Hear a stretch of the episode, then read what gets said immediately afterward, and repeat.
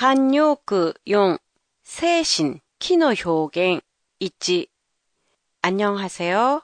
도쿄 타마시에 있는 한국어 교실 한교실입니다. 한국말의 정신은 일본말로는 기, 쇼기나 세신, 타마시의 뜻을 가지는데요. 관용구에서는 기, 쇼기의 의미가 많아요. 오늘은 정신, 기, 이 들어간 관용구 표현에 대해 알아보겠습니다. 최근 제 교실에서 발표회가 있는데요. 그 중에 인어공주를 촌극으로 발표하는 반이 있어요. 물에 빠진 왕자를 인어공주가 구한 후 왕자님에게 정신 차리세요. 눈을 떠보세요. 라고 말하는 장면이 있어요. 여기서 정신 차리세요. 정신 차리다는 이시기오 도리모도스, 시카리스르의 뜻이에요. 그리고 정신 차리다에는 기오 히키시메르의 의미도 있는데요.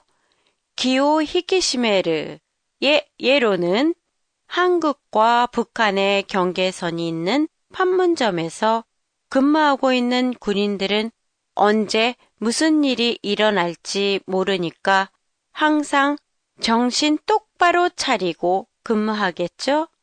그리고 수험생인데도 수험 공부는 안 하고 놀고 있는 수험생에게 부모님이나 선생님이 정신 차리고 열심히 공부해야지 라고 말하기도 해요.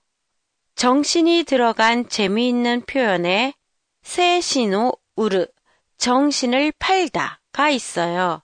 이 표현은 기오 도라레르나 보토스르의 뜻이에요. 지금은 걸으면서 스마트폰 게임이나 SNS를 하는 사람이 많죠.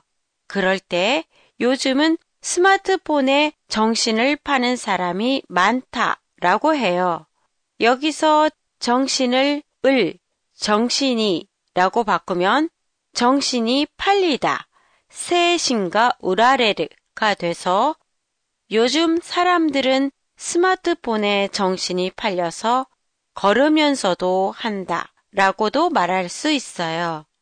한 교실의 페이스북에 들어가시면 오늘 팟캐스트 본문 설명을 보실 수 있습니다. 팟캐스트에 대한 감상이나 의견도 보내주세요. 안녕히 계세요.